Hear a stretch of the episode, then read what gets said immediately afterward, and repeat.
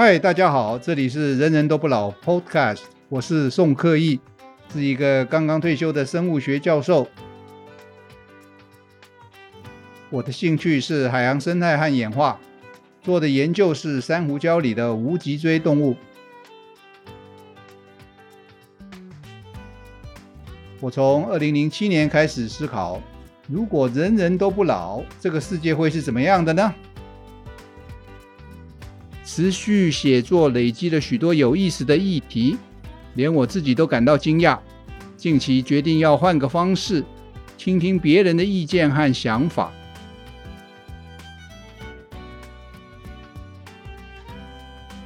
人人都不老的世界会是怎么样的呢？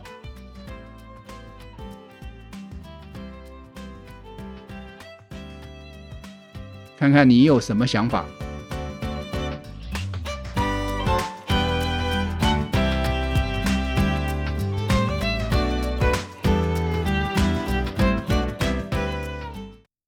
Hello，大家好。今天我们的主题是善恶。一旦人人都不老，宗教信仰会受到影响吗？一旦平均就可以活上一千年，而靠小心啊、谨慎、卫生啊、乐观啊，甚至可以快乐的活上好几千年，人还会这么想要知道死后会发生什么吗？还会想到来生？答案多半是再说吧。大可不必吧。他们可能更会想到的是十年、百年，甚至千年后的自己会怎么样，而不见得是想到来生。这就像买乐透的人都想中奖，但是有哪一个是为了中奖以后呢而规划呢？中乐透机会渺茫，这个让买乐透的人啊，没有一个人有动机为这个暴发户。暴富以后的人生呢，来未雨绸缪。买乐透呢，只不过是花钱买一个希望，有希望最美，却没有人当真。同样的道理，一旦不老，死亡甚至是千年以后都不会发生的事，还需要预先做后事的安排，还需要担心最后的审判吗？更别说需要忧虑下辈子投胎转世是变牛还是做马。或者十八层地狱的刀山和油锅了。一旦人人不老，死亡是这么的遥不可及，不管人性本善还是本恶啊，只怕都要露出原形。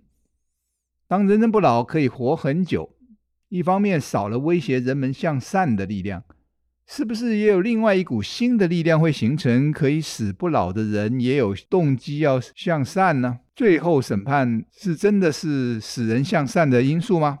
如果不老的人没有动机向善，人人不老的世界啊，恐怕是一个我们不敢也不愿意面对的世界。我们一般人为善向善，真的只是因为害怕身后报应？显然也不止如此。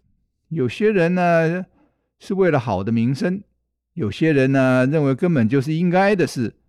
还有些人呢，从事公益事业本身呢，就得到很大的满足。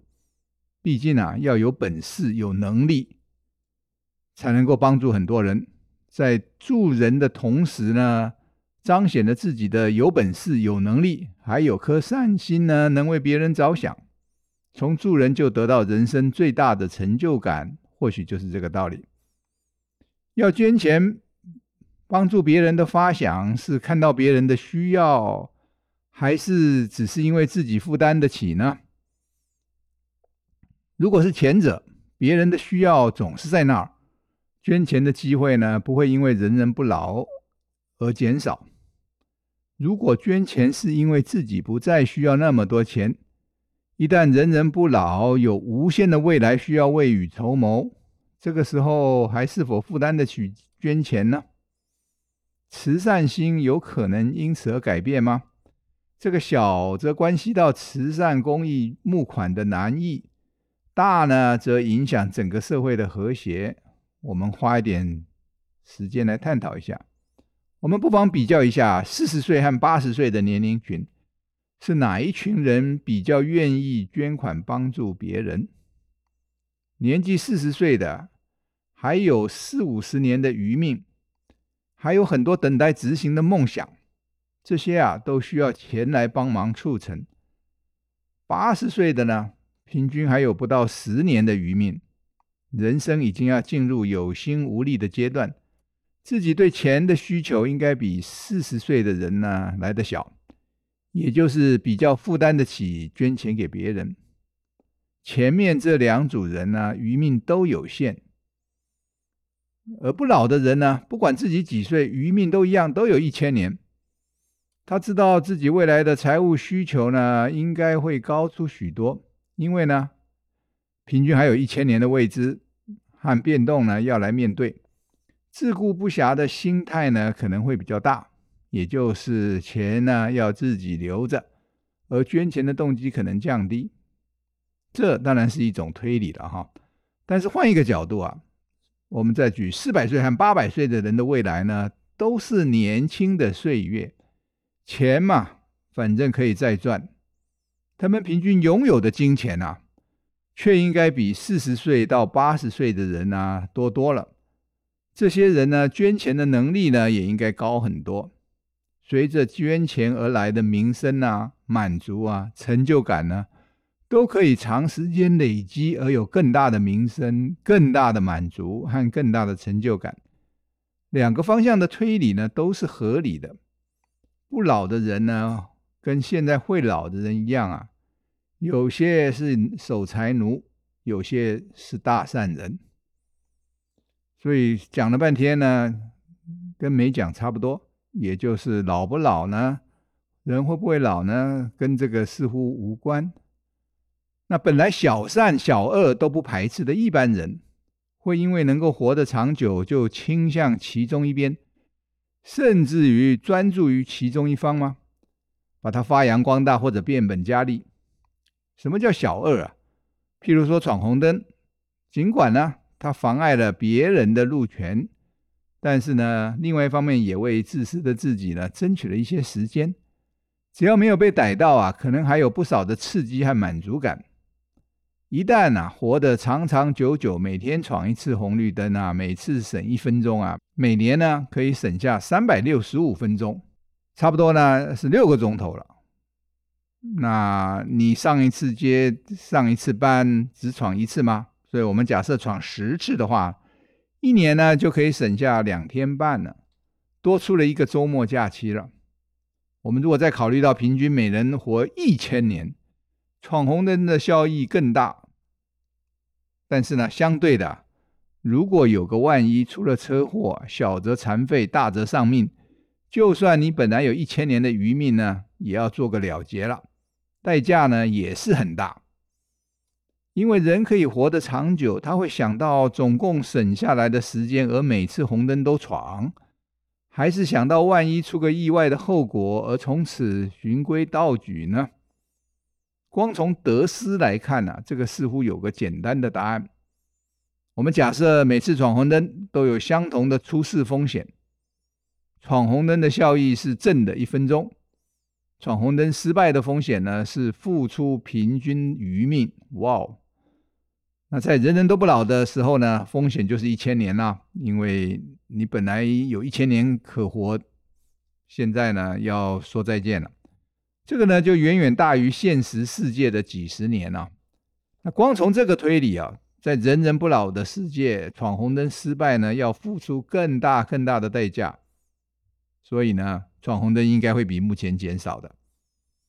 从以上的推理呢，你应该对人人都不老的时候的世界呢，有所憧憬和期待，因为呢。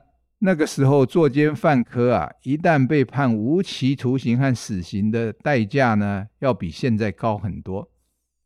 以一个二十岁的罪犯来说啊，目前无期徒刑啊，如果真的关到死的话呢，得要关六十年。但是在人人都不老的世界呢，那可是还有一千年的余命要在牢里面度过。恶行的代价变高了，还是早点痛改前非，金盆洗手。趁早从良。那上面这个闯红灯与否的推理啊，基本上是建立在效益和风险是考量，是你做这些小二小善的时候的考量。可是呢，这个当然也可能只是个坏习惯了啊，甚至是不知不觉的行为，而不是什么，不是一个有意识、经过风险和效益算计的结果。依照同样的推理，现代年轻人和中老年人谁比较会闯红灯呢？我们如果从他们的平均余命来看啊，年轻人应该要守规矩，不闯红灯，因为呢，他们的平均余命比较长。而老年人呢，无所谓啊，反正也没几年可以损失了，要闯就闯吧。事实上是不是这样呢？让我们来找找看证据哈，是不是真的如此？我们到台北市二零零八年意外事故死亡率来看啊，年纪最大的六十五岁以上组啊，确实有较高的死亡率。我们看到这些数字，大于六十五岁的死亡人数一百七十一人，初死亡率是五十三点七。那相对的呢，年轻人呢，十五到二十四岁的呢，同样的这个数字，死亡人数只有三十三，初死亡率是十点二。哇，那壮年、中年呢，分别是七十六人、九十人，都比年老的一百七十一人来的小。那初死亡率呢，都是十左右，不像老年人呢是五十三点七。那看起来呢，好像是支持啊。我们说老年人似乎闯红灯的比较多，对交通规则比较不在乎，是不是真的这样呢？我们来看仔细一点啊。那刚刚的这个死亡人数啊，就是那一年呢十万人里面的死亡人数。那造成意外事故死亡率高低的因素啊，除了自己选择设身险地，考虑承受后果大小的差别假说，也就是代价哈，我自己要去逆向，我自己要去酒驾，是自己选择。还有呢，就是发生意外的时候全身而退的能力差别，我们把它叫做能力说。也就是说，有些人呢碰瓷一碰就完了。那还有些人呢，每次都能够逃过，那很可能跟年龄有关哈。那我们认为呢，上述老年人意外事故死亡率高呢，是主要是由于后者，也就是老年人可能撞一撞呢，不耐撞呢就完了，而不是因为什么，不是因为他们闯红灯多，违反交通规则的这个频率高哈。我们看看证据哈。事实上，就在这个数据中呢，我们看得出来哈，看得出来什么呢？目前青年、壮年、中年、老年付出的代价哈，按照这个代价说的说法呢，应该是年随着年纪越来越小。依照这个平均余命呢的这个说法哈。目前啊，青年、壮年、中年、老年，就是年纪越来越大呢，他付出来的代价呢，应该是随着年纪而越来越小。当然，这就是因为他们的余命越来越越越来越少的关系了。但是呢，我们如果比较刚刚台北市意外事故死亡率的前三个阶段呢，青年、壮年、中年呢，却都在百分之十左右，几乎没什么差别。这个呢，和代价说的预测会越来越高呢，并不符合。因此呢，老年人意外死亡率高的现象啊，很可能不是因为他们在意外发生时候的损失比较小，不是因为这个代价的关系，而是呢，发生同样的意外啊，他们逃过一命的能力比较差，也就是老年人不耐撞了哈，碰一碰呢，很可能这个。这个就就就不行了。那逃命的能力啊的差异因素呢，在人人都不老的时候呢是不存在的，因为大家都是不会老嘛哈。不管年纪是九十岁、九百岁、一千九百岁，大家都跟年轻人一样，他们就是年轻人，身手矫健，一样耐摔耐撞。而考虑余命风险呢，对上述不同年纪但是余命都是一千年的人呢，也没有差别，因此，不论现在台北市老人意外死亡的真正因素为何，两个假说，一个是代价说，一个能力说呢，都预测呢，在人人不老的时候，闯红灯的人会减少，而因为意外死亡的比例呢会下降。或许我们更有兴趣想知道的是，一旦人人都不老实，人们去从事冒险活动的意愿会改变吗？不老的人会因为无病无痛、身强力壮而有冒险精神，或者因为担心余命的损失大增呢，而变得瞻前顾后、畏首畏尾呢？那我们光从余命来看啊，冒险啊，最严重的后果就是丧命。对不老的人来说，损失一千年，那这呢，要比会老的人大太多了。因此呢，应该会抑制人们去冒险。但是另外一方面，人人都不老时呢，心智都保持在年轻的状况，却应该更有冒险精神。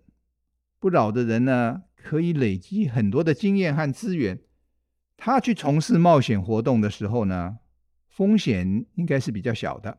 我们举个例子啊，如果去爬喜马拉雅山，而且是冬天去，这下够冒险了吧？一个有一千年登高山经验的人呢，应该要比较能够拿捏什么天气状况下该放弃，又在什么状况下呢，该一鼓作气直攻山顶。他成功的机会啊，比只有两三年登山经验的人要高出许多。我们一般人眼中的冒险啊，有一大半是因为自己的无知。例如说，在海里面游泳，对大部分人来说呢，那个是绝对危险的事。但是对具备了技能、装备，譬如说鱼雷浮标、知识，譬如说海流、海况和常识。尝试就是台风天别下海啊！对这些人来说呢，那倒不会比在台湾市区过马路更危险。至少呢，在海里面没有人酒驾啊。活得久的人呢，见多识广，经验丰富，当然更具备了评估风险、做好准备和充分训练的能力，以至于原本充满了危险的活动呢，转变成风险可以控制的探索。一旦可以活很久啊！安全的、安稳的都做过了，冒险就开始吧。就好像呢，出国旅游，第一次呢，可能是参加旅游团，去的呢，当然是大众路线，还有领队和导游来带团呢。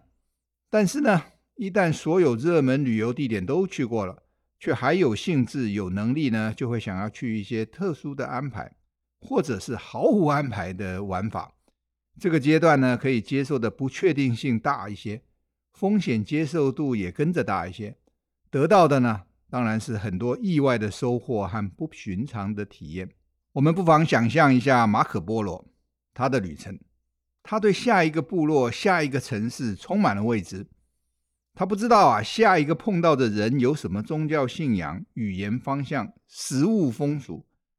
他唯一知道的是，基本人性是不会变的，和前往的方向呢是东方。他显然没有行程表，只知道要去，却从来没想过回程。他做的事呢，像极了一个没有受限的人才会做的事，也就是呢，从来没有考虑时间的限制。相对的，我们现代人呢就不一样了。我们说登陆月球好了，距离呢多了马可波罗几百倍，请注意哦，是几百倍，可不是几万倍哈。但是呢，每一分钟都有规划，都有备案，每一个活动呢都有反复的演练和状况的模拟，那个是完全不同的心态啊。两个人呢，都是人类的一大步，一个呢把人类的活动疆界呢推到了太空，开启新世界的探索。马可波罗的做的是什么呢？他连接起来的是不同人的世界。同样的启发了当代人的想象空间呐、啊，只可惜啊，他的书呢，当时只在欧洲出版，那在亚洲呢，没有人看得到。那这些划时代的探险呢，都需要不老的元素，才能够开始，或者呢，能够持续下去。偶尔跳出舒适圈，对有些人来说呢，就是到新开的餐厅了，去尝一尝鲜，是点一些菜单上从来没有尝试过的菜肴。那对另外一些人来说呢，可能就是在登山的路上走一条没有人烟、没有标志的小径。更极端的，可能就是到南极去探险，而且要冬天去。总是呢要跟自己过不去呢，才能感觉真正是活着的。当人人不老的时候呢，会有更多这一类的冒险。我们这一章呢是讲的是善跟恶，我们来看看自然界好了。自然界有没有善恶啊？我们一般认为的害虫，实际上呢都是以人为中心触发的二分法，对人不利的生物，不是病就是害。如果以同样的标准呢、啊，但是换个角度呢，无所不在的人类呢，可能是全球最坏的害虫。可是我们不妨自我自我这个检讨一下，当我们害的其他生物无家可归，甚至于抄家灭族的时候，我们心中有恶意吗？大部分人呢、会认为我们顶多是自私自利，没有替别种生物着想罢了，还不至于什么心生恶念，故意要消灭其他的物种。同样的呢，引起霍乱、艾滋啊、流感的病原和传播者呢，也无非呢是在讨生活罢了，努力传播他们自己的基因，而副作用呢，就是人受到了伤害。要说那些病原是有恶意的呢，当然是绝对谈不上了。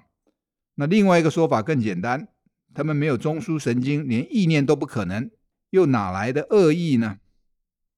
我们来看看一个有趣的这个所谓的 game 哈。我们一旦人人不老哈，每个人认识的、结交的、有往来的、有过节的，长时间呢累积下来呢，会远远超过我们现在生涯有限的现代人。人和人接触啊，尤其是再次接触的机会呢，会随着活得久而大幅增加。这个会不会造成人性的改变呢？那囚犯的困境，The Dilemma of Prisoners，那是一个社会学、政治学上用来模拟理性的人会怎么做决定的一个游戏啊。说的游戏好像大家平常有事没事在玩哈，事实上呢。这个就是有它轻松的一面。那这个游戏呢，基本上假设有两个被逮捕的囚犯关在隔壁的牢房，检察官呢只有间接的犯罪证据，这个没有办法起诉他们应得的罪，因此呢，需要靠嫌犯本身呢来提供更多的情报来出卖狱友，就是出卖隔壁那个了哈，也就是污点证人的概念了。那检察官呢，分别提供两个嫌犯供出情报、出卖老友的机会。那为什么他要做这么做呢？就是嫌犯呢可以换取自己的减刑。哎呦，这个有甜头了。但是呢，这些囚犯呢也可能决定彼此要合作来掩饰真相，就是你罩我，我罩你的意思。那每个囚犯要怎么决定才对自己最有利呢？那看起来是一个简单的游戏啊，但是变化蛮多的。小小条件的改变呢，就会造成结果的差别。那当这个游戏只选择只有一次的选择就结束的时候呢，基本上呢，背叛对方呢，就是自私的自己最好的选择。那尽管呢，一旦嫌犯合作的时候，双方都都有好处哈。那可是呢，他们没有勾串的机会。他们不知道对方要怎么做。事实上，关在牢里面，对方要怎么做呢？讲好了，可能都不算数。这个就跟我们现在的真正的世界有点像哈，就是没信用。可是呢，一旦经常要交往，经常要做选择，你的狱友就是一起坐牢的人呢，和你每天都要决定合作还是出卖，合作还是还是出卖。这个时候有没有什么长久策略是自己赢面比较大的呢？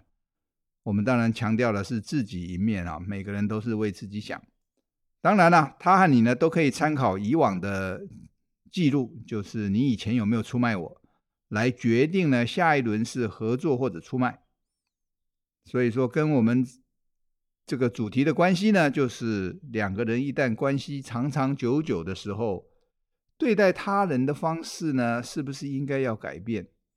而呢，长远下来对自私的自己呢最有好处。讲了半天呢，我们仍然是自私为出发点哦，因为这个是比较可以预测的。那研究人员在环境议题啊动物行为演化、心理学、经济学啊、国际合作啊等等啊，这些包含了多方参与的议题上呢，就是任何议题只要有多方参与呢，要怎么样达成合作呢，都可以找到应用这个囚犯的困境的这个例子。那在这里呢，我要举一个比赛的例子，大家有耐心的听下去呢，就会发现，哇哦，竟然有这种事哈！当然了，很可能你已经知道这个故事了。我们在一九八零年代那个时候呢，个人电脑刚刚开始盛行。那有一位美国的政治学教授叫做 Robert Axelrod，叫做阿塞洛德。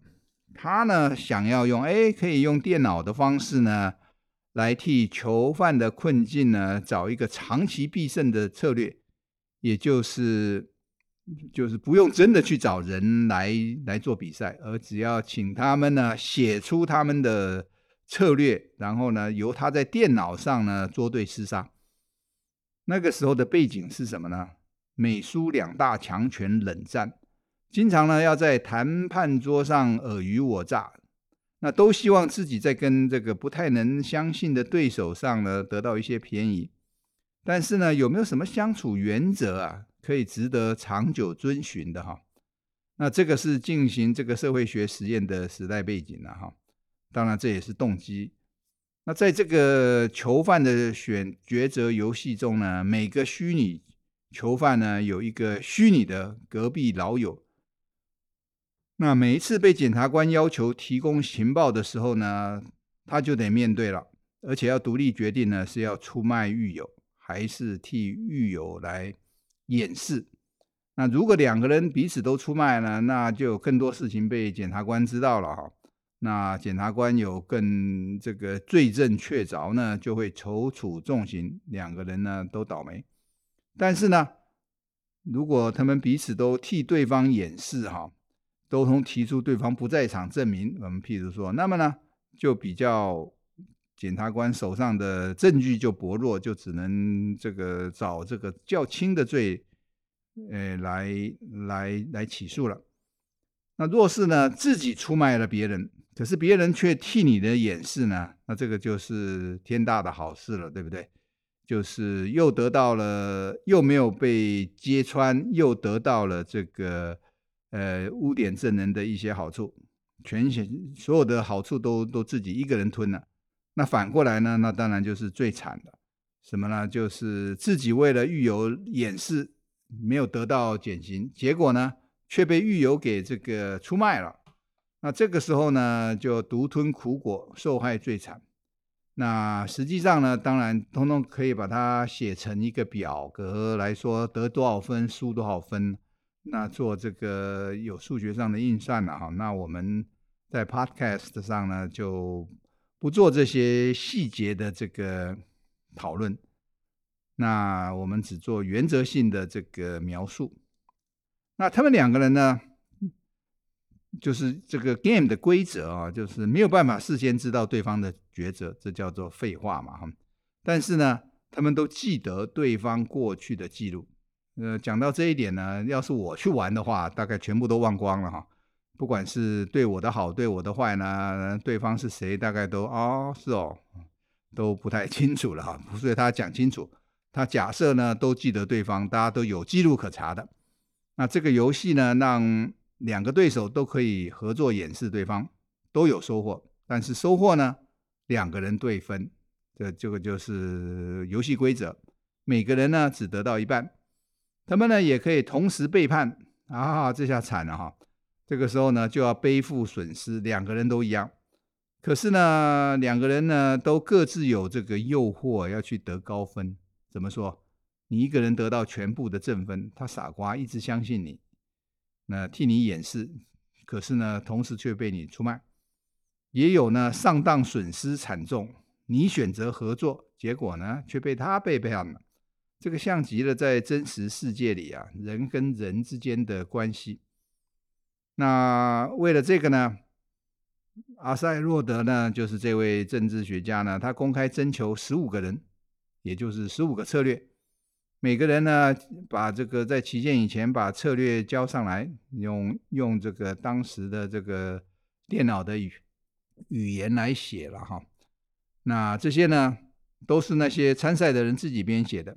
那他经过了一些初步的筛选，有些根本就跑不动啊，有些这个呃看起来太离谱了，或者看起来太像了呢，就把它删掉。那每个呢？都要和其他十四个人分别比赛过，这个是规则了哈。就像我们现在在世足赛呢，要经过初赛、复赛、准决赛、决赛，有的时候是淘汰赛，有的时候是四队选两队啊。那这就是要要定规则的意思。那呢是怎么样？那每一次呢，有一个对手呢，就有得到的一个分数。那这分数怎么来呢？就是经过两百次的抉择，那看你得到多少分。然后呢，经过十四个参赛对手呢，这个时候就每一个人都打了十四场比赛以后呢，所有的十四乘以两百的这个总分呢，就是你最后的分数。然后最后呢，当然就根据十五个人来排排序嘛，啊，那决定谁是冠军。那讲起来很复杂，实际上呢，你只要心里面想好了，把它写成电脑程式，交给阿赛洛德，然后呢，他就找十五个听看起来这个相当不错的这个，而且要不同的了哈，他那些重复的就干掉了，然后呢，他来这个捉对厮杀计算成绩。那这个游戏和我们这个人人不老主题呢，有一个相似的地方。就是呢，每个对手经都要经过多次的交手。你和这个格格，你和这个丹麦队呢，要要比赛两百次，而不是呢比赛一次就回家。这个两百次，而且呢，你跟所有的其他队伍都要有比赛。所以呢，这个就是跟不老的世界很像的。要经过多次的交手，而且呢，对手很多。你活到一千年的时候，你认识的人很多，每一个人呢，经常都有交往。你每一次呢，都可以有善念，也可以有恶意来出卖。每次呢，都可以考虑以往的经验，也都会呢，因为自己和对手的选择呢，而得到不同的利益和苦果。好了，那看惯了，各位听众。你个人如果面临这样的困难的抉择，策略是什么？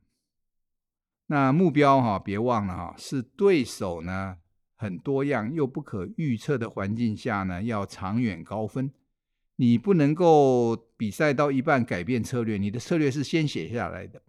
你不能换了一个对手就换了一个策略，那个是先写下来的，这个要先讲好啊。那你认为你的策略会是什么？你的策略呢，可能是先合作两次。然后呢，再逢机出招。你那对手假的呢？另外一个对手的策略可能是，他看你经常选择合作，他就经常出卖你，来获取自己最高的利益。啊，你也可以呢。哎呀，我看星象好了，呃，反正就是看开一点嘛，哈。啊，反正呢都要写成公开透明的城市以后，重点是不能再改了。那之后呢，就跟其他的参赛者来作对厮杀，别忘了。在与对手的对决中呢，你的分数是很快就可以算出来了嘛，对不对？但是同样的策略呢，不能改，还要面对其他的十三位参赛者。那最后是跟所有的对手比拼的总分来决定胜负的。比赛的结果啊，第一名很快就出来了哈，是一个数学家提出来的，一个叫做 Anatol Rapoport 这个。不晓得是哪一国的名字哈，叫做我们就叫他拉波波特好了。那他的策略啊很简单，第一次合作之后啊，之后就看对手上一次出什么招。如果对手上一次是背叛，我这一次就背叛；如果上次对手替我掩掩护呢，哎，我这次就替他掩护，就那么简单一个策略。那这个在十四个对手的过招中呢，有输有赢。就是每一次跟每一个人都要比赛两百次嘛，哈，别忘了。但是呢，他的总分呢却高于其他十四位参赛者每一位的总分。那这个策略的特色呢，我们要把它翻译成一般人比较这个呃，能够这个衍生的呢，就是第一个先伸出友谊的手，因此他第一次是合作，之后呢，不吭不卑，对于对手的善意，下次奉还；对于对手的出卖呢，一报还一报，毫不忍让。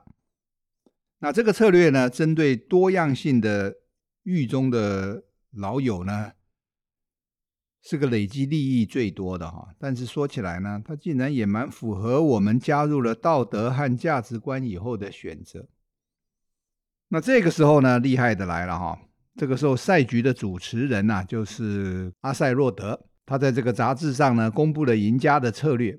别忘了那个时候没有网际网络哈，所以呢，都是借由每个月一期的这个杂志呢，嗯，来这个宣布比赛，来宣布结果。他这个时候的决定是什么呢？他把比赛再进行一轮，也就是呢，每位新的参赛者呢，都看到了上一届冠军的策略，然后据此呢，他可以你再提出新的策略来比拼。他们呢，无从知道其他参赛者，可是呢，上一届的冠军就是这一次的种子队。那阿塞洛德呢，希望在第二回合的比赛中呢，找到更高明的策略。因为别忘了，人都是一直在演变的嘛，哈。所以各位听众，你们认为第二轮又会变出什么花样啊？如果是你知道了上一届冠军的策略，你要不要自己写一个看看，或者用想的就好了。别忘了他的策略是什么？第一次合作，然后呢，就看你对手上一次出什么牌，他下一次就出什么牌。好。我假设各位真的有在脑中想一想哈，应该会发现一些策略的哈。好，那这个第二次比赛啊，结果相当令人讶异哈，竟然是由上一届冠军蝉联。各位听清楚了，竟然是由上一届的冠军蝉联。上一届的冠军呢，是所有人参赛的都知道他怎么怎么出招的。那这怎么可能，对不对？因为呢，每一位参赛者都知道他会怎么出招，而据此来拟定自己的策略啊。所以的确哈、哦，什么叫的确啊？每一位参赛者在捉对厮杀中都打败了上届冠军。哇，这可这可连连输十四场啊，上一届冠军。但是别忘了，每一位呢，也都还有十三位其他参赛者得要面对。而在那些其他的对决中呢，往往双方呢输得更惨烈，所以卫冕者呢在第二轮比赛中连输了十四场，但是呢靠着总分输很少呢，他仍然得到了第二届冠军。这可能啊是全世界比赛之中啊非常少数的输了每一场却赢得了总冠军的例子。那更难得的是什么？卫冕者的底牌呢是先出来的哈，就跟打扑克牌呢，别人手上的牌遮遮掩掩不给人看，而卫冕者呢，啊底底牌先给你看，掀开来打，那是挑战者彼此之间的恶斗呢，让卫冕者的策略的优越性啊凸显出来了。那在这个阿塞洛德主持的虚拟囚犯比赛，我们要学到什么呢？第一个。就是出发点有善意，就替别人掩饰了哈，好像呢给了自己和别人都一个机会。第二个，一报还一报呢是很重要的，不能够让恶人，就是别人恶人呢一直占你的便宜，却不必承受后果，否则呢别人占习惯了啊。第三呢，不要只看一场战役，一次交手。和一个对手要看整个战争，哇哦，这个相当有哲学性啊。在会老的世界里啊，大部分人，会老的世界就是我们的世界哈。大部分萍水相逢的人是再也没有机会重逢的。人和人的关系呢，就有点像玩一次的囚犯困境。难怪啊，很多人都只有短期的利益的算计啊，啊，便宜啊，能占就占喽。我们说人喜欢占小便宜，搞不好就是因为对手呢，我们不会再见面了。那在人人不老的世界里呢，活得久，每个人交往的对象更多更多，一再遇到相同的人，每个人呢都会有更多的善恶的抉择。保持善念和不姑息，不做烂好人，是可长可久的利己策略，对自己是有利的。从这个观点啊，一旦人人不老，彼此再见面的机会大幅增加呢，互信合作将会是有利的长久策略。人和人的陌生啊，只是一时的，来日方长，迟早还有再见面的机会。能互相信任呢，将会成为不老的世界里主流的行为准则。那这个小小的改变呢，应该是人人都不老的时候推动善的力量。只因为呢，善念呢是对自己最为有利的。不老的人们呢，远离死亡的恐惧之后呢，这个善念呢，是不是有足够的力量、强度来抵消甚至超越向恶靠拢的力量吗？我认为答案可能是正面的哈。人的善恶啊，什么叫善恶啊？都是在和别人相处的时候才显现出来的。那既然相处机会多的时候会有向善的力量呢，由平均八十岁增加到平均一千岁呢，不老的人呢，当然会是比较有善意的。好，那我们现在又来到了外星人外太空旅行的这个部分了。我们晓得已经进入尾声。那从我们上面这一章的分析啊，我推测能够来到地球的外星人呢，基本上是有善意的，因为呢。从事太空旅行的外星人必定是不老的，是会老的地球人呢，才一直停留在占便宜、背叛他人的短线心态中。外星人会知道我们这些会老生物的心理吗？我觉得是的哈，别忘了他们的知识和文明程度比我们高出许多。况且呢，在外星人自己的星球上呢，一定也有会老的生物，曾经被研究过。因此呢。我们如果想动粗啊，他们会一报还一报。但是呢，如果我们想要跟他们一起找出和平相处之道呢，他们也会投之以桃，报之以李。这是我们在真正遇到外星人来访之前应该有的心理准备啊。外星人呢，具备进行星际之旅的科技和知识才能，那个是我们需要的。我们又有什么是他们需要的，可以用来互惠呢？这个是我们需要努力找到的。别忘了，从生命的角度啊，双方要的都是存续下去的机会。彼此正面冲突，非得对决不可呢，是不合理的。因为呢，同样住在地球上的几百万种生物呢，我们都能够共存。怎么会来了一个外星访客，就恰巧是无法妥协的人类公敌呢？就只是因为他们能力强？我们对外星人的恐惧心理啊，全都是电影和媒体塑造的想象。那是因为呢，我们是以自己的心理在想象外星人，就像没有人能够证明的鬼魂存在啊。但是怕鬼的人还真不少，鬼只存在我们的恐惧里。那跟鬼不太一样的是什么？外星人呢，真的可能会出现具备有智慧的生物，而且呢。外星人也真的可能有一天呢，会出现在地球。外星人啊，来到地球，如果发生在三万年前呢，原始人呢会拿着矛啊、石头啊丢向外星人的登陆艇，因为原始人害怕。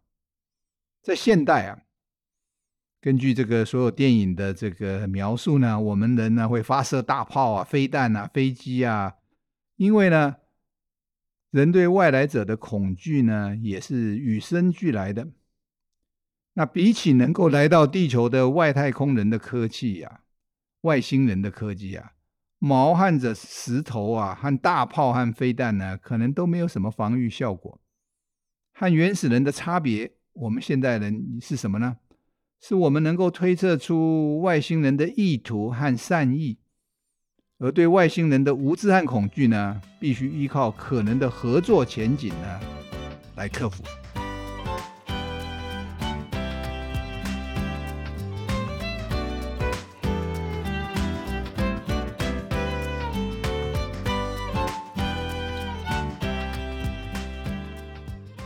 各位听众如果有相关的问题，不妨在下面提出来，我们会设法回答您。